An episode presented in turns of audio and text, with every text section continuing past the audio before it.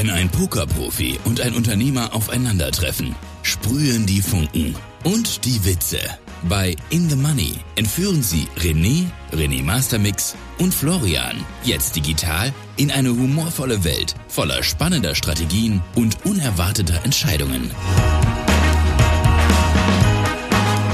Mikrofon an, Ohrenspitzen und los geht die Reise.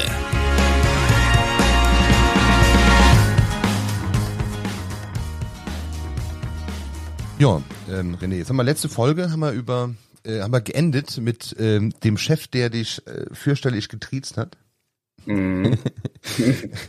ist übrigens auch immer so, äh, ich weiß so, ich habe eine Englischlehrerin gehabt, ne, die war fürchterlich. Ich sag dir, die war wirklich für, ich habe ich gut, ich bin heute noch scheiße im Englisch, aber lustigerweise, ich konnte die auch als Mensch nie leiden, aber am Ende des Tages sind es immer die Menschen, die ich sag mal, die die einfach nicht auffällig waren in deinem Leben, werden dich nicht geprägt haben. Es waren immer die Menschen, die eine besondere Emotion getriggert haben. Entweder Schmerz, also richtig, boah, nee, geht gar nicht, oder das Gegenteil, also das Positive, ne, das ist auch prägend. Ähm, Mhm. Aber es waren immer die zwei Extreme, die einen irgendwie geformt haben. Und bei dir war es offensichtlich der, äh, der Chef. Führt mich übrigens zur ersten Frage dieser Folge. Wir haben das noch nicht gemacht. René, erzähl doch mal kurz deinen Werdegang.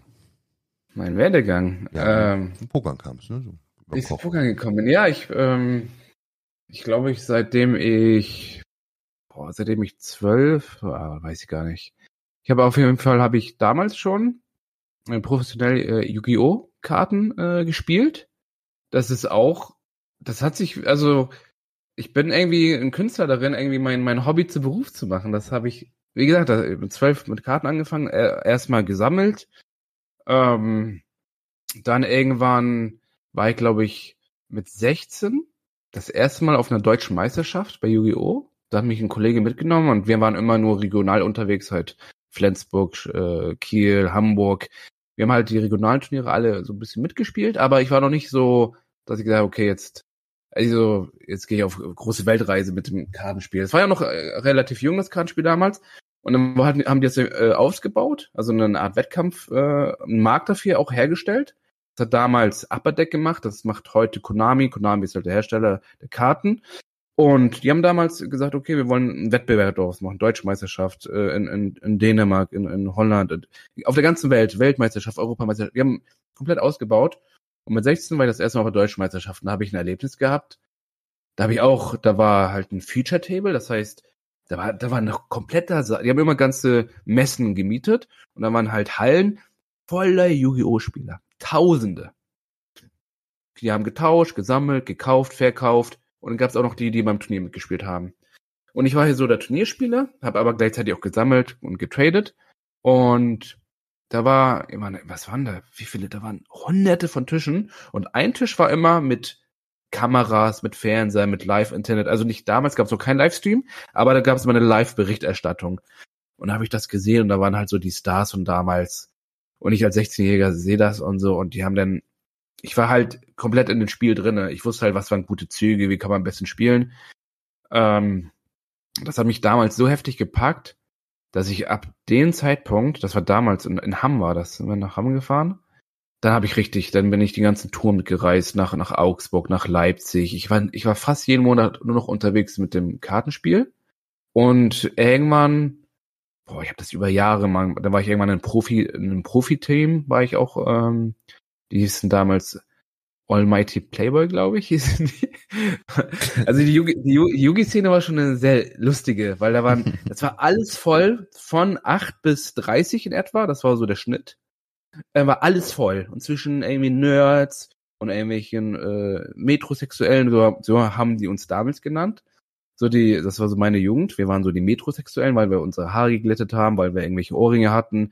Also wir standen ja alle auf Frauen und so, ne? Aber wir waren halt, wir haben uns halt stylisch und modebewusst angezogen. Das war so, so die erste Zeit, wo das alles so ein bisschen ins Kommen geraten ist. So, ne? Und dann waren wir immer so diejenigen, aber es war immer alles irgendwie entspannt und auch irgendwie immer, immer eine geile Atmosphäre. Und damit habe ich jahrelang extrem gutes Geld gemacht mit den Karten. Das heißt, ich habe extrem, ich habe mich damit intensiv beschäftigt mit dem Spiel an sich, also das, dieses Metaspiel. Das heißt, welche Karten treffen aufeinander, ähm, wie kann man sich am besten vorbereiten und, und jedes halbe Jahr gab es eine neue Liste. Das heißt, die haben zwischendurch Karten verboten und wieder erlaubt, damit ein bisschen Dynamik reingekommen ist. Es gab wieder neue Sets. Und ich habe mich halt komplett damit beschäftigt und habe damit schon echt gutes Geld verdient. Ich habe professionelles betrieben. Ich war irgendwann auf einer Europameisterschaft, hier auf einer Weltmeisterschaft. Ähm, meine Kollegen waren damals sogar bei TV Total äh, zu Besuch. Mit Stefan Raab haben sie ihm auch versucht, ein bisschen das Kartenspiel beizubringen es gab schon extrem viele Highlights. Das war so ein bisschen, das hat mich extrem geprägt, dass ich irgendwie aus meinem Hobby, nicht mein, ich hätte auch meinen Beruf daraus machen können, aber ich wusste halt nicht, ob das irgendwie Zukunft hat oder nicht. Es gab Kollegen von mir, die haben daraus, die wollen also, die haben sich als Händler angemeldet, haben komplette Shops betrieben auch und haben irgendwann das ganz groß aufgezogen. Ähm, ich habe den Schritt halt nicht gewagt, weil ich habe schon gedacht, dass irgendwann wird's halt die haben halt immer wieder Karten neu produziert, immer wieder neu rausgebracht. Das heißt, Karten, die, die älter waren, haben auch wieder an Wert verloren. Es war schon extrem dynamisch, die ganze äh, Szene, würde ich sagen. Und dann habe ich nicht so den Wert gesehen, habe irgendwann gesagt, okay, ich spiele nur noch. Ähm, und habe dann irgendwann mit 18, 19 auch mit Pokern angefangen. Das waren auch so die ersten Berührungspunkte mit Pokern. Hab denn das Geld, was ich so mit den Karten, mit Yu-Gi-Oh! und so gemacht habe, auch schon oft im Pokern dann auch wieder verloren. Also es war so, so ein Kreislauf, würde ich sagen. Also nicht profitabel? Nee, gar nicht. Pokern habe ich, boah, bis ich 25, 26 war, habe ich also echt schlecht gepokert, ne? Muss ich schon zugeben. Da hat man sich so noch auf, auf, auf, auf DSF damals so die ganzen Poker-Highlights angeschaut und versucht irgendwie wie die Profis auch. Und dann war ich, ich war damals auch in Hamburg, da war auch diese eine Million Euro Challenge da war ich, habe mich auch qualifiziert online, konntest du eine Million gewinnen, wenn du dich gegen zigtausende online erstmal durchgesetzt hast. Dann musstest du dich gegen tausende live in Hamburg äh, durchsetzen und dann musstest du im Finale gegen sechs andere gewinnen und dann musstest du noch mal dreimal im Heads-Up gegen drei Profis gewinnen, dann hast du die Million gekriegt. Okay. Das war halt. Okay. Das, das klingt schwerer wie heute bei äh, den einzelnen Poker-Plattformen. Ja, äh, das war damals so eine Aktion von Full Tilt Poker, die gab es damals mal. Und die wollten halt, die haben eine ganz, der war ja auch äh, Chris Ferguson und äh, äh, und äh, Patrick Antonius war damals da, Phil Ivy, also die die ganz großen Namen, die habe ich dann auch da zum ersten Mal gesehen. Da hat's mich auch so ein bisschen gepackt auch so, ne, obwohl ich schon vorher schon Pokerfieber hatte, aber da hat's mich auch nochmal. Aber ich habe es halt nie geschafft in Pokern so, ne. Und irgendwann habe ich halt also alles andere hat auch gelitten. Ne? Also ich habe halt beruflich nie Fuß gefasst, habe erst eine Ausbildung zum Bürokaufmann gemacht, die dann auch nicht geschafft, weil ich halt extrem viel gespielt habe und ich, ich wusste halt nicht, wohin mit mir. So, ne? Ich hatte so damals, das mit den Karten und so war schon echt, das war eine Zeit, die, die war, die war nicht normal. So, ne? Wir haben, wir sind damals nach der Schule sind wir halt zu, zu unserem Kartenladen gegangen und da standen wir den ganzen Nachmittag da, ne? Mit unseren äh, Ordnern und haben gewartet, bis Kunden gekommen sind. Die sind, wir waren auch immer ganz cool mit den äh, Ladenbetreibern. Die fanden das auch in Ordnung. Wir durften das halt nicht im Laden machen, aber wenn wir da draußen standen und gewartet haben, bis die, bis die da ihre Packung gekauft haben, dann haben sie draußen aufgemacht, geguckt, was haben die drinnen gehabt, vielleicht eine seltene Karte. Dann haben wir mit denen getauscht. Und das haben wir täglich gemacht. Ähm, dieses Tauschen, Kaufen, Verkaufen. Und dann hatten wir irgendwann die dicksten Ordner, einfach unser, unsere Ordner, ich und meine Kollegen und so, wir hatten die heftigsten Karten, weil wir halt, wir haben uns damit beschäftigt, ne? Also, es war eine Riesenszene, so, ne? Und die, die sich am besten damit beschäftigt haben, mit dem Spiel, mit den, den Werterkarten, die haben halt die besten Täusche, also die besten Tauschgeschäfte gemacht, die besten angekauft, die besten Sachen verkauft für gute Preise. Ähm, das war schon, das hatte, das hat damals schon so extrem geprägt, weil äh, ja, ich hatte halt, ja, so, was heißt, meine, mein Werdegang war so, ja, alleinerziehende Mutter, kein Geld gehabt, viel unterwegs auf der Straße und so und Blödsinn, ja, nicht Blödsinn gemacht, also, aber wir waren nur draußen und so. Wir haben jetzt nicht Scheiße gebaut und so, aber wir, äh, ja, die Zeit war schon, war schon eine coole Jugend, würde ich sagen, aber halt nicht zielführend. ja, aber so, ich glaube, die, ja. das ist auch so eine Generationsgeschichte, ne? Also, ja. ähm, weiß gar nicht genau, wie alt du bist. Welches Baujahr hast du? Willst 89. 89. Ich bin so, also bin so ein bisschen älter wie du, aber das ist so hm? äh, tatsächlich auch, also 82 geboren, aber tatsächlich, äh, das war damals so, ne? Also viele. Ich kann mich daran erinnern, dass ich ewig lang keinen Bock hatte, mich zu entscheiden, was ich tun will. Also, ja, ich ne? wusste es auch lange. Ich wusste es gar nicht. Ja, keine Ahnung. Das ist mein erster, mein erster, also glücklicherweise heute war mein erster Job schon mit IT damals. Aber um ehrlich zu sein, hatte ich einfach keinen Bock, Bewerbung zu schreiben. Ich hatte also, ne, also ich wusste nicht wofür, was soll ich machen? Also, keine Ahnung, also ich konnte mir vieles vorstellen. Ähm, deswegen, das, das ähnelt schon. Das ist schon, glaube ich, schon eine Generationsfrage. Aber ähm, das ging vielen so. Ich glaube, es geht heute noch vielen so, je nachdem was für ein Alter. Aber ich glaube, früher war das noch so, noch mehr. Dass, dass man einfach nicht wusste, so, was willst du jetzt machen? Kfz-Mechaniker oder Mechatroniker, Koch? Ja, ich, ich finde es auch irgendwie, ich weiß auch nicht, wie man das besser gestalten kann in Zukunft, auch wenn, weiß ich, für unsere Kinder oder ähm, für die nächste Generation, das ist für mich, ich, ich finde es ganz, ich finde es ganz schlimm. So, du hast die Schule, da hast du da deine Probleme, dann kannst du danach irgendwie eine Ausbildung machen oder studieren, aber du weißt gar nicht was. Also, man wird einfach auf einen Weg geschickt, aber du weißt gar nicht so, Du musst doch erstmal irgendwie herausfinden, wer bist du überhaupt? So, was, was bewegt dich? Was, Wie hast was du das gefunden? dich?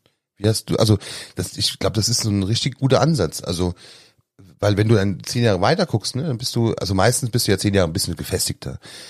Leider bist du häufig gefestigter in etwas, was du nicht willst. Um Gottes Willen, wie oft gibt es Menschen, die mir jeden Tag sagen, ähm, dass sie ihren Job hassen. Ja. Ähm, und andere wiederum, das erlebe ich aber allerdings auch häufig genug, sind dann schon gefestigter und freuen sich darüber das, was sie tun. Aber Mhm. ähm, wie, wie, wie, hast du das, wie hast du das gefunden? Ich meine, du bist dann so ein Pokern, dann warst du dann, so offen gesagt, jetzt nicht erfolgreich, wie du gerade selber gesagt hast, ne? Ja, ich war, ich habe ja, ich habe ja, ja jahrelang, ich habe ja nur gezockt. Also nicht nur Pokern, sondern auch Automaten, Roulette, Slots. Warst du glücksspielsüchtig? Ähm. warst du glücksspielsüchtig? Ja, extrem. Also, es, also von dir als selber, aus deiner Perspektive oder warst du auch wirklich, wirklich, also jetzt mit, war- mit Attest und ich bin, ich bin, muss in Behandlung? Ja, also ich hatte, ich habe mir so eine, so eine, ich habe mir so eine Grenze gesetzt oder so eine Deadline. Ich habe mir, hab mir damals gesagt, also irgendwann, irgendwann war das irgendwie, habe ich gemerkt, okay, das, ich hatte irgendwann hatte ich so, das war halt so ein, über Jahre lang hast du halt so Kollegen gehabt und Freunde oder so, die, die das Gleiche gemacht haben. Wir sind, waren immer nachts unterwegs, Spielhallen, Purgan, ähm, bin halt dann zu spät zur Ausbildung, zur Schule zu spät gegangen, habe alles schleifen lassen eigentlich. Es war nie so, dass es, also es gibt halt extreme Extreme. Das heißt, andere haben sich verschuldet, andere hatten echt Probleme, Geld zu kriegen und so. Bei mir war es aber, durch die ganze Yu-Gi-Oh! Geschichte hatte ich immer Geld. Mir ging es nie schlecht. So, äh, ich hatte auch mal das, was ich brauchte, hatte ich immer. Aber ich habe mir halt nie was aufgebaut. Ich habe halt immer dann alles verloren, so, ne, verzockt. Und dann war ich irgendwann, damals, ja, 25 war es, glaube ich, in etwa, bin ich wieder in die Spielhalle rein und hab, dann habe ich die alten Leute da gesehen, wie sie da gesessen haben. Und ich wusste ja auch immer, dass es dumm ist, was ich da tue. Ne? Also das wusste ich immer halt.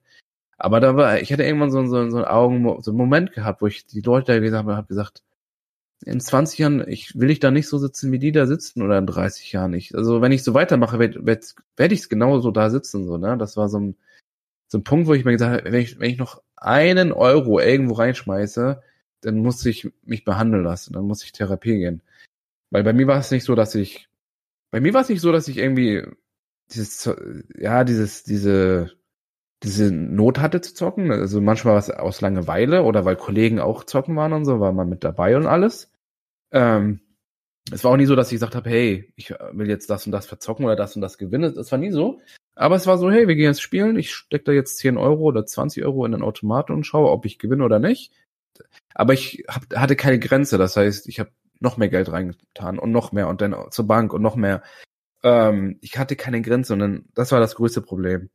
Ähm, Das All-In nur anders. Also sprich das All-In so mit der typischen, mit der typischen Prämisse, der nächste, der nächste Dreh am Slotautomaten oder die nächste Karte wird die Karte sein, die alles wieder gut macht, was vorher passiert ist. Genau, genau. Und, und da gab es halt kein Ende. Da gab es einfach kein Ende. Da habe ich irgendwann gesagt, ich, wenn ich jetzt es nicht schaffe, irgendwie, also ich habe mich so ein bisschen, ich kam in einem Alter, wo ich so ein bisschen auch aufgeräumt habe mit meinem Leben so ein bisschen. Ich habe ähm, so Sachen aus der Vergangenheit, die in der Familie zum Beispiel waren, mit meinen Eltern und so weiter, habe ich aufgearbeitet. Ich habe viele Sachen hinterfragt oder bin dem auch nachgegangen. Also ich wollte auch Antworten finden. Ähm, ich, ich habe mit vielen Sachen aufgeräumt, auch mit Freunden oder Kollegen, wo ich gedacht habe, okay, das sind es irgendwie sind das keine richtigen Kollegen. Äh, dann, also dann habe ich, dann bin ich lieber alleine zu Hause, als anstatt wieder mit denen in die Spielhalle zu fahren. ähm, oder sonst was. Ähm, da habe ich angefangen aufzureiben. Und das war, das war so ein Prozess, den ich habe ich dann durchgemacht. Ähm, wo ich dann auch gesagt habe, okay, ich, wenn ich jetzt noch ein Euro irgendwo reintue, dann, ne, und dann, und dann habe ich ganz, ich habe ab dem Zeitpunkt habe ich nie wieder gepokert, nie wieder Automaten, nie, ich habe nichts mehr gemacht seit dem Zeitpunkt. Also ich habe es geschafft. Das schaffen, glaube ich, 99 Prozent Leute schaffen es einfach nicht, weil weil es ist schon ein extrem harter Cut, nicht nur mit sich, mit sich selber, sondern auch mit dem Umfeld, mit allem, was dazugehört, habe ich einen kompletten Cut gemacht, einen kompletten. Da muss das ja auch fairerweise ja. sagen. Also wenn du das Umfeld dann hast, ne, dann kommt dann Ja. die, damals wahrscheinlich die SMS, kein WhatsApp, die, die SMS, ähm, hier, treffen wir uns gleich wieder im da, da, da und Casino hier und, ähm, Mhm. Ja. und dann das, nö, oder antwortest einfach nicht mehr und löscht die Nummer. Ja doch, nee, doch, nee, ich habe ja, ich, ich habe ja auch zu meinen Kollegen und so gesagt, so ich will nicht mehr spielen und so und manche haben das halt auch gar nicht akzeptiert, so ne, also dem war es auch völlig egal. Einer hat mich abgeholt und der wusste, ich, ich will nicht mehr spielen, der ist trotzdem mit mir in die Spielhalle gefahren, weil er meinte, ja komm, ich komm jetzt noch nur ein 20 und so. Ich sag nein, kein Euro, ich will gar nicht mehr. So, Mhm. wie, mir, mir egal, gehen wir in die Stadt oder so, gehen wir irgendwas essen, gehen wir Hafen, mir ist egal, aber nicht wie der Spielhalle.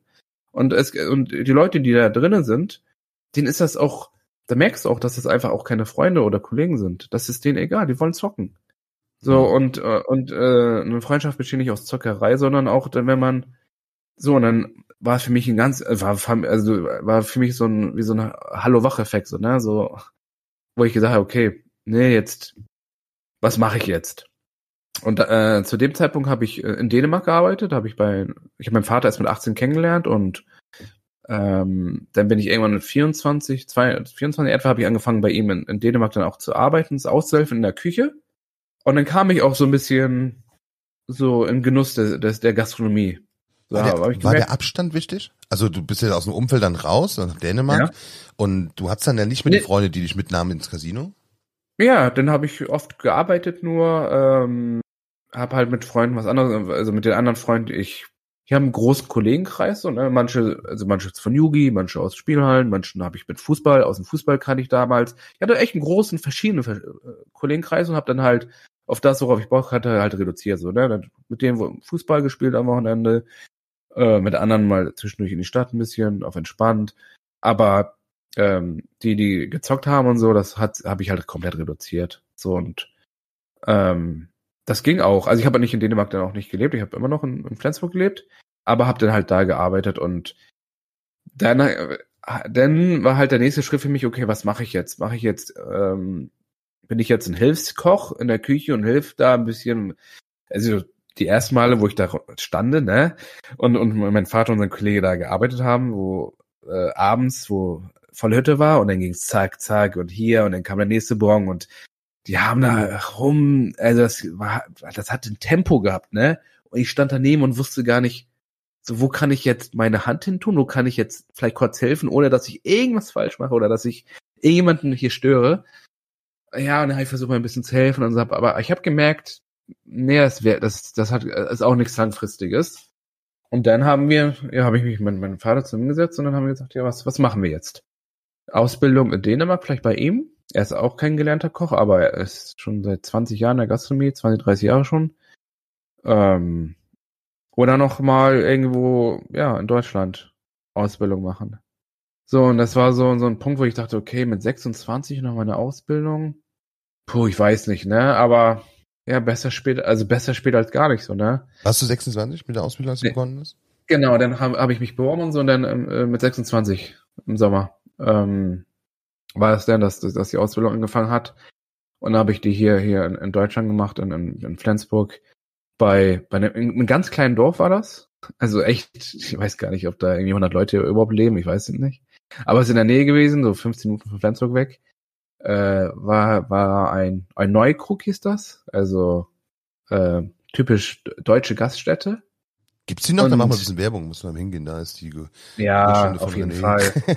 Also für, für mich, für mich das beste Restaurant, was du innerhalb oh, Flensburg und weiß nicht, bis Kiel wahrscheinlich, würde ich sagen, das ist das ist das beste deutsche Restaurant, wo man essen gehen kann, mit Abstand. Okay, wer bezahlt, du oder ich? Ich. okay, dann komme ich nach Flensburg, gehen wir dahin. ja. Ähm, genau, ähm, ist, genau, Neukrug Maßbühl heißt das. Ja, schön. Und da hast du eine Mhm. Ausbildung gemacht? Genau. Da war, da war ja auch da wurde noch mal ein bisschen mein Charakter, glaube ich, geformt. So, ne? Also ich war ja schon, ich war ja schon 26, so, ne? Also mein Charakter ist schon, ist ja schon ein bisschen da, so, so, ne? Ich bin ja, ich bin ja schon jemand, so, ich habe schon ein bisschen was erlebt. Ich weiß etwas, was ich möchte, was ich nicht möchte. Aber da war schon noch mal, da ist man schon extrem an seine Grenzen gestoßen oder hat, oder das hat noch mal meine Grenzen auf, auf eine ganz andere Ebene gebracht, würde ich sagen, eher. Das hat also meine Grenzen viel weiter gebracht, als was sie davor waren. Ne? Also ich habe mich behandeln, also mich schlimm behandeln lassen, zu, zum Beispiel. Also die Ausbildung war echt Hart. ähm, richtig hart, ja. Die, die meisten, die da, die auch in meiner Schulklasse waren und so, die waren alle so zwischen, weiß nicht, 15 und 20. Ich war mit Abstand einer der ältesten. Es gab noch zwei, drei, die älter waren, die irgendwie Umschulung oder ne, irgendwie aus Albanien kamen oder sonst wie, ähm, auf einmal in die Gastro gekommen sind. Aber ich war schon, ja, so bisschen über dem Durchschnitt. Der Opa, würde man sagen. Du warst schon, oder Onkel genau. zumindest. Genau, auch, auch bei mir in der, in der Ausbildungsstätte war es auch so, dass da waren drei Auszubildende, die waren alle 15, 16. So, und ich war halt, äh, ich war halt schon fast, also mein Chef war damals so, der hat sich bestimmt gefreut, dass ich da die Ausbildung gemacht habe, weil ich halt, ich war eine Ausbildungskraft, der halt schon fest arbeiten konnte, ähm, in, ja, in den Schichten, wo, wo Essen halt rausgeschickt worden ist. So, wenn, wenn wir halt vor, Sachen vorbereitet haben und, und einen Arbeitsplatz vorbereitet haben, die ganzen Gerichte, das haben wir meistens auch während wir Essen geschickt haben. Ne, wir haben meistens eine halbe Stunde vielleicht vorher angefangen, aber dann haben wir Sachen vorbereitet, bevor vorne es aufgemacht hat, haben wir schon Sachen vorbereitet. Denn während wir Essen rausgeschickt haben, haben wir Sachen vorbereitet und nochmal zum Schluss, halt für den nächsten Tag schon mal vorbereitet. Ähm, das heißt, du musstest halt extrem multitaskingfähig sein. Und die anderen Auszubildenden war oft so, dass die Sachen vorbereitet haben, aber nicht äh, eingesetzt worden sind, um Essen rauszuschicken. Das heißt, da waren immer Chef, der Ausgelernte und ich. Wir haben immer zu, weil wir waren die drei schnellsten eigentlich immer. Ähm, das heißt, er konnte mich halt als fast ja vollwertige Angestellten schon ein, also arbeitstechnisch einsetzen. ähm, das hat man auch. Hm? Du sagst, die, die Ausbildung war hart. Ich vermute, du meinst den Umgangston, ne? Ja, auf jeden Fall. Aber nicht nur der Umgangston, auch wenn's, wenn's, äh, wir hatten Wochenende gehabt, da hatten wir, äh, haben wir vor, vorne, wenn voll war, weiß ich nicht, hatten wir se- 60 Gäste oder so und hinten im Saal hatten wir manchmal 200, 300 Gäste. Und das war echt, die Küche, die ist doppelt so groß wie mein Raum hier wahrscheinlich, so, ne, gefühlt. Das klingt eher Das- nach Krieg. Ja, also das war schon, war schon hart, also war, war schon, Hast du an Abbruch Ähm, gedacht? Ähm, ja, ich hatte, also nach einem Jahr knapp hatte ich echt äh, auch sehr krasse Differenzen mit dem Chef gehabt, dass ich, äh, dass ich schon auch von der Schule mir geraten worden ist, dass ich nochmal den Betrieb wahrscheinlich wechseln sollte. Ähm, aber da war so, ein- war ja an einem Punkt, wo ich gesagt habe, nein, nee, ich zieh durch. So, ich zieh durch. Ähm, hab dann auch im ersten Ausbildungsjahr den, den Pokal gewonnen. Wir hatten in jedem Ausbildungsjahr gab es einen Pokal. Und das war so ein Moment, wo, wo, wo, wo, ich, wo ich Gefühl hatte, das Eiswort gebrochen zwischen mir und meinem Chef. So, ne? ähm, also jedes Jahr gab es einen Wettbewerb im ersten, zweiten, dritten Ausbildungsjahr. Äh, Der erste Pokal hieß der Kartoffelpokal. Mhm. da ähm, sollten die, die Auszubildenden im ersten Lehrjahr sollten aus der Kartoffel ähm, ein Gericht machen in der Schule und das, das war ein Wettbewerb. Das, du konntest machen, was du wolltest. Und hast es präsentiert und dann gab es auch Platz eins bis drei und alle anderen waren Teilnehmer, also Platz, alle anderen waren irgendwie Platz drei oder Platz vier, also, ne, also kennt man ja heutzutage, Mhm. gibt keinen letzten Platz mehr. Ja, genau. Und ähm, wir hatten im Vorjahr hatten wir schon gewonnen gehabt, unser, äh, unsere Gaststätte. Das heißt, der Pokal war bei uns auf der Arbeit. Dann sollte ich den mitnehmen am Tag der Veranstaltung äh, mit zur Schule, sollte den da abgeben und dann hatten wir halt den Wettbewerb. Und ja, ich habe zu, zum Entsetzen oder zur Überraschung von meinem Chef habe ich es gewonnen. Der hätte, hätte in 100 Jahren hätte er damit halt nicht gerechnet. Ich habe ich hab aber auch echt, also viele haben irgendwie ja, erste Ausbildungsjahr. Die meisten haben irgendwelche, keine Ahnung, Kroketten gemacht oder Kartoffelnetze oder da gab es einen Kartoffelkuchen, hat jemand gemacht, der war auch ganz gut, aber der hat's halt nicht abgeschmeckt. Also der sah optisch geil aus, aber der hat nicht gewürzt, so, ne? Der ist halt deswegen durchgefallen. So. Ähm, und ich habe halt, ich habe aus der Kartoffel eine Kartoffelsuppe gemacht. Dann habe ich einen Kartoffelstampf gemacht mit einem Kartoffelpilz. Also echt so, eine, so einen kleinen Pilz, also Kartoffel zu Pilz geformt, wie so Rosenbeerenkartoffel äh, im Stampf aufgemacht und da hatte ich noch eine gefüllte Kartoffel mit, mit, mit Lachs irgendwie und einem Dip dazu gemacht. Ich habe ich hab völlig, also ich war mit Abstand auf Platz eins und habe dann und hab dann den Pokal gewonnen, so dann bin ich abends zum Betrieb wieder hingefahren und dann äh, war hinten immer der Hintereingang vom Personal und man konnte aus der Küche schon so rausgucken. Und dann stand mein Chef hinten immer, so da stand er halt immer und dann guckt er raus und ich komme hinten ne, zur Arbeit, hab den Pokal in der Hand. Er guckt mich ganz skeptisch an, so und dann mach ich Tür auf Sagt, hey, du solltest doch den Pokal abgeben. Warum hast du ihn jetzt wieder mit? ja, ja habe ich, hab ich gewonnen. Dann, äh, sein, sein Gesicht hat auf, äh, auf einmal, der hat mich, also der, der stolzeste Person im ganzen Leben war. Der war so stolz, dann ging Servicekraft ihm vorbei und dann sagt er zu Servicekraft, hey, hol mal Champagner von vorne und zwei Gläser. Der, der war überwältigend. Also das war auch für mich so, so eine Art Anerkennung, ne, wo ich gemerkt habe, so, okay, ähm, der hat halt gemerkt, also er hat halt gemerkt, dass mir das wichtig war, weil wir hatten oft Differenzen. Er hatte immer so das Gefühl gehabt, dass mir die Ausbildung nicht so wichtig war. Also er wusste schon, dass ich gut, dass ich gut war und äh, dass ich schon bereit auf die Ausbildung war und so Bock hat und alles. Aber ihm hat so ein bisschen die Leidenschaft zum, zur, zum Essen, zur Küche gefehlt. Eben so diese, diese Aufopferung, so, ne? Und da war ich halt oft so, dass ich gesagt habe, okay, ich, ja, wenn ich fair behandelt werde, dann ist alles in Ordnung, aber oft wurde ich unfair behandelt und dann war ich auch selber sehr gestresst und sehr, sehr auf Kontra aus und so, ne? Bockisch. Ja, Bock, ja, aber auch zu Recht, ne? Also wenn er, wenn ich zu Recht Scheiße gebaut habe, war ich immer so, okay, soll er mich anschreien und alles. Ist auch alles in Ordnung, aber es gab oft Situationen, ähm, da war es halt zu Unrecht und da war ich auch, das konnte ich nicht so ab. Also da bin ich auch so, wenn so, wenn es unfair wird, da ist auch so meine Grenze einfach. Mhm. Ähm, auf jeden Fall war es so ein Moment, wo ich gemerkt habe, okay, dann ziehe ich jetzt dann habe ich nicht nur, ich habe nicht nur die Ausbildung durchgezogen bei in, der, in, der, in dem Betrieb, sondern ich habe die auch ein halbes Jahr verkürzt. Im zweiten Jahr hatte ich so gute Noten in der Schule gehabt. Ich hatte also irgendwie einen 1,3er Schnitt oder ich weiß es nicht mehr. Da hat die Schule gesagt, hey, mach die, mach die Prüfung ein halbes Jahr früher. Du brauchst keine drei Jahre machen, brauchst du nicht. Und dann habe ich sogar noch ein halbes Jahr vorgezogen. Ja, und das, und, und das war, das waren so die, diese zweieinhalb Jahre waren, waren extrem, also extrem intensiv so, ich hatte meine eigene erste Wohnung, war auch eine Einzimmerwohnung. Mein, Au ich hatte mein erst, meine ersten Mini gehabt. Da habe ich dann von, genau, den habe ich von meinem Vater gekriegt, weil ich die Ausbildung angefangen habe. Das, auf einmal hat sich alles verändert, so, ne, in meinem Leben so schon.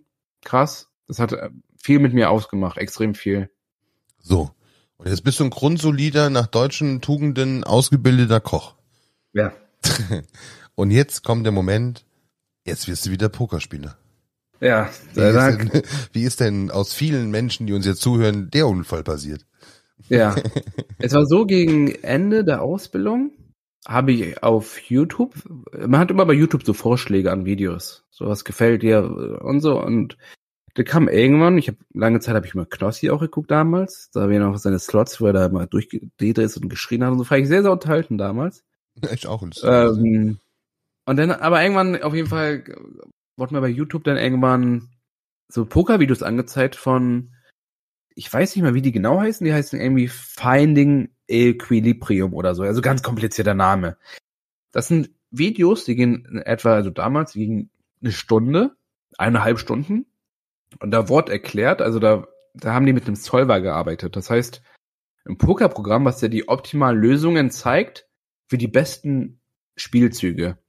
Das heißt, wenn du jetzt, wenn ich jetzt Ass 5 habe und als Ass ist ein Herz, 5 ist ein Kreuz, dann gibt es auch noch Ass in Karo und Ass in Pik und so weiter. Und es gibt Programme, die, die zeigt dir genau an, welche Kombination du machst, was machen solltest. Auf welchen, wenn das, wenn der Flop kommt, die ersten drei Karten kommen, hat das Programm genau gezeigt, ob du jetzt damit bezahlst, nochmal erhöhst oder wegschmeißt. Und das wird genau erklärt. Und die Videos waren so interessant, die habe ich mir eineinhalb Stunden angeguckt und da wird nur eine Thematik, also das ist eine Thematik zum Beispiel, ja, wenn du Ass hoch hast mit einer, mit einer kleinen Beikarte, wie fällst du dich auf dem Board, auf dem Board und auf dem Board? Also die unterschiedlichsten Situationen wurden gezeigt und das wurde, war auch auf Englisch und ich habe vieles nicht verstanden, aber ich habe, mir wurde vieles, also ich habe Poker auf einmal mit anderen Augen gesehen nach diesen Videos. Und immer wieder, nachdem ich gearbeitet habe, habe ich mir einen Tag später oder eine Woche später mal immer wieder diese Videos angemacht nochmal da eine Stunde, nochmal hier. Ich fand das so interessant. Ähm, das waren so die ersten Ansätze, die sind heutzutage Standard gewesen, sind jetzt Standard, dass viele damit arbeiten mit solchen Programmen. dass sie ihr Spiel damit trainieren. Aber damals war es für mich neu, Neuland, komplett neu. Zu wissen, hey, mit welchen Kombinationen mit Ass 10 spiele ich jetzt anders mit wie mit Ass 9? Was mache ich mit Ass 8? Was mache ich mit, mit 7, 8? Das war, da wurde jede Situation, mit jeder Kombination wurde immer wieder neu erklärt. Und da, das gibt's ja, da gibt's Milliarden von Kombinationen und man kann auch nicht alles auswendig lernen. Aber diese Grundsätze zu verstehen, wie man bestimmte Hände und bestimmte Spielsituationen und Spielstärken definiert, das hat mich, das hat auf einmal Augen geöffnet bei mir. Und dann habe ich, ähm, ja, dann habe ich mich wieder, ich habe da nicht angefangen zu pokern erstmal. Das fand ich auch sehr, sehr interessant. Ich habe mir halt diese Videos immer wieder angeguckt und immer wieder neue Videos kamen raus. Aber ich habe halt selber nicht gespielt. Ich fand aber sehr, sehr interessant. So, weil ich halt, ich habe mich ja immer für Pokern begeistert, aber ich habe Pokern halt lange wie ein Zocker behandelt. Das war das erste Mal, dass ich ein bisschen Pokern als Strategiespiel empfunden habe und mir das auch gezeigt worden ist. So wie damals mit Yu-Gi-Oh! oder mit anderen. Ich habe auch lange, lange Zeit habe ich Backgammon auch gespielt. Also alles, wo eine Strategie hintersteckt, dafür interessiere ich mich halt extrem. Ähm, und ich suchte das auch. Also ich werde halt extrem süchtig nach Sachen, die mich begeistern. Auch positiv wie negativ, so, ne? Ähm, und dann war das so, dass ich äh, der nach der Ausbildung war ich dann schon, ja, das, die, die Videos habe ich mit 28 oder so dann gesehen. Die Ausbildung mit ja knapp 29 war sie davor zu Ende. Da habe ich ein Jahr als als Koch gearbeitet und genau dann wusste ich halt, dass dass dass, dass ich mein erstes Kind kriege. Und dann hat es auch noch mal extra. Da wusste ich und dann wusste ich, okay, was mache ich jetzt, damit ich, damit mein, mein Kind vielleicht ein besseres Leben hat als ich selber. Da war, da hat, das war der nächste Knackpunkt in Du meinem bist Leben. Vater? Ja, Das wusste ich nicht. ja, danke.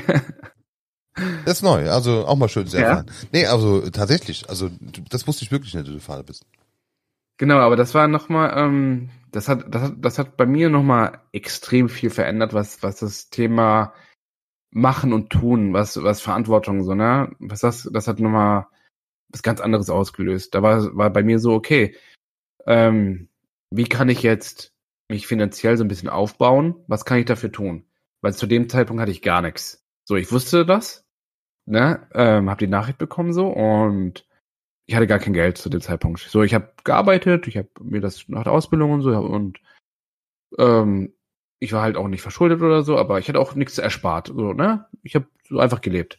Und da habe ich okay, da habe ich habe ich zwei Jobs gleichzeitig gearbeitet, in, wo ich es wusste, habe hab sechs Tage gearbeitet, fünf äh, bei einer normalen Küche, einen Tag habe ich ausgeholfen bei einer anderen Küche und habe dann nebenbei wieder angefangen zu pokern. Hab gedacht, okay, mit dem Wissen, was ich jetzt habe, schaue ich, wollte ich noch mal gucken, ob Pokern profitabel ist. Ob ich es schlagen kann, ob es auf lange Sicht, ob ich damit auch Geld verdienen, äh, Geld verdienen kann.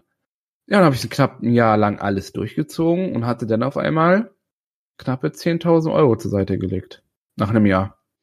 Was würdest du heute sagen, was das, was der, was der, wie soll ich das formulieren? Wie, wa- was würdest du heute sagen, was der, was der wichtigste Unterschied zwischen dem ersten Mal Pokern spielen, was eher so dieses Slot-Pokern irgendwie Glücksspiel, da hast du Mhm. einfach gezockt, und, und dem zweiten Mal, war was, was der wesentlichste Unterschied war? Bei die Bankvoll kann es halt gewesen sein, die war ja noch nicht so groß. Genau. Aber der, was- der, wes der größte Unterschied war der, dass ich damals gespielt habe, um Geld, also damals habe ich gespielt, um Geld zu machen. So, ich wollte Geld gewinnen, viel Geld. Ich wollte einfach Geld haben. Zu dem Unterschied äh, im späteren Zeitpunkt war, ich wollte pokern, um mein bestes Spiel zu zeigen.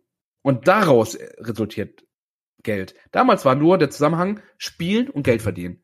Aber nicht spielen oder das beste Spiel, was ich machen kann und damit, also da, da fehlte dieser Zwischenpunkt, dass ich sage, hey, ich gehe jetzt zum Pokern, um das beste Spielergebnis zu, zu, zu gestalten und das resultiert in Geld. Nicht an diesem Abend und auch nicht in dieser Woche, vielleicht auch nicht in diesem Monat, aber umso öfters ich es schaffe, an einem Pokerabend das beste Spielergebnis vom, von, von den Zügen her, von meinen Entscheidungen, umso mehr positiv und gut die sie sind, umso höher ist die Chance auf lange Sicht, dass ich Geld verdiene, auf lange Sicht.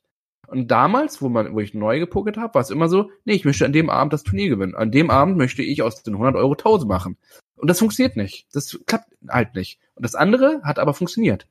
Das ist, ähm, das ist wirklich spannend, weil man, wenn du mit jemandem sprichst, dann wirst du immer dazu kommen, also selbst viele Unternehmer äh, haben den Fokus, ähm, grüne Zahlen zu machen, ne? Also der Rudel muss rollen, die Kohle muss Ja. rein. Ähm, aber diese, diese Mission, also ich will das ja gerne Vision nennen, das hat, das wäre so groß jetzt. Aber nee, diese, ja, nee, finde ich gut. Okay. aber erstmal diese Leidenschaft für sich zu finden, zu sagen, ich will das beste Spiel machen. Und dann Mhm. gucken, was dabei rumkommt. Das ist übrigens, wir hatten, um die Kurve zu kriegen, wir hatten gerade eben davon angedeutet, dass heute die Menschen nicht wissen, was sie tun sollen, dass ganz viele Menschen da draußen Burnouts haben. Der Gott, wie viele Mhm. Menschen schleppen sich zur Arbeit. Ich habe zum Beispiel, was ich, ähm, ich will das jetzt ganz so viel unterbrechen, aber was ich so extrem komisch finde, was mich wirklich, wo ich jedes Mal da, da ertappe ich mich tatsächlich dabei. Ich, ich merke nicht so viel Unterschiede zwischen mir und anderen Menschen, wenn sie angestellt oder ich Unternehmer bin. Aber es gibt einen Moment, wo ich jedes Mal denke, Florian, du machst alles richtig. Und das ist der Moment, wenn mir Menschen im Januar sagen, dass sie sich auf ihren Urlaub im Oktober freuen. Das, das, ich kenne das überhaupt nicht. Äh, Mein, Mhm. Meine Traumvorstellung, und das ist tatsächlich ein, ein, eine, eine wirkliche, das ist so mit einer der Gründe, warum ich überhaupt selbstständig bin, ist, ich will gerne entscheiden, ob ich viel arbeite, wenig arbeite, wann ich morgens aufstehe, wann ich Urlaub mache, wann ich nicht arbeite. Fairerweise kann das nicht jeder Selbstständige, da muss man ganz klar sagen, das ist auch, auch ich kann das nicht immer, auch ich habe Zeiten, ich muss letztes Wochenende arbeiten zum Beispiel. Ne? Also es gibt einfach Phasen, wo du auch als Selbstständiger wahnsinnig viel tun musst, aber ich bin Mhm. immer und zu jeder Zeit und da muss man sich halt auch, auch die Selbstständigen selber nochmal dran erinnern, du bist zu jeder Zeit in der Lage zu sagen, nein, ich sage jetzt meinen Kunden, ab morgen 11 Uhr kannst du anrufen. Das vergessen Mhm. ganz viele, weil sie in so eine, ich sag mal, so eine typische Abhängigkeit kommen. Ähm, ich, ich muss ins Büro, meine Mitarbeiter erwarten mich dort, ähm, ich muss heute das und das tun, ich muss jetzt zum Kunden, ich muss das tun, dann musst du nicht. Du kannst auch sagen, ich tue es nicht. Du hast, als Angestellter geht das nicht, da hast du sofortige Disziplinarverantwortung, also da kriegst du direkt ein Gespräch. Als Selbstständiger Mhm. geht das, du bist dein Chef. Natürlich, wie gesagt, nochmal, muss man ein bisschen vorsichtig sein, also du hast immer Abhängigkeiten zu anderen und so, ähm, aber dieses typische, wenn ich jetzt, wenn ich merke, und das, ich würde das am liebsten noch viel mehr haben, wenn ich merke, äh, du, ich brauche jetzt Urlaub, dann will ich einfach Urlaub machen. Gut, jetzt hast du auch Familie und so ein Kram, aber dieses im Januar sich auf den eingereichten Urlaub im Oktober freuen, das befremdet mich richtig. Das merke ich so, das, das, das kann ich nicht. Das geht nicht. Und ähm, das ist so ein, so ein, wie viele Leute diese Leidenschaft für ihre, ihr Tun nicht haben, dieses Verständnis von, was ich da als Unternehmer, als Selbstständiger tue, eine gewisse Leidenschaft dafür entwickeln, dass, wie viele Leute da einfach überhaupt, ne, also Schwierigkeiten mit haben, ähm, das ist erstaunlich. Das erinnert mich gerade so ein bisschen daran. Jetzt habe ich ein bisschen den Faden verloren, von wo ich kam, Mhm. ehrlich gesagt. Ja, wir waren dabei, äh, wie ich zum Poker wieder gekommen Ach, bin. da waren wir stehen geblieben. Genau.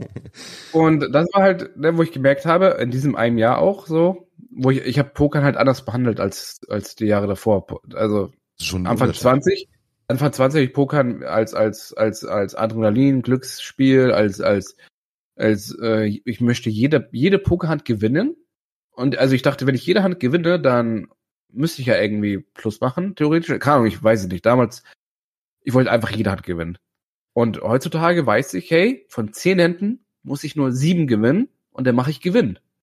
Es ist, die, also ich, ich habe ich hab den Faden wieder gewonnen.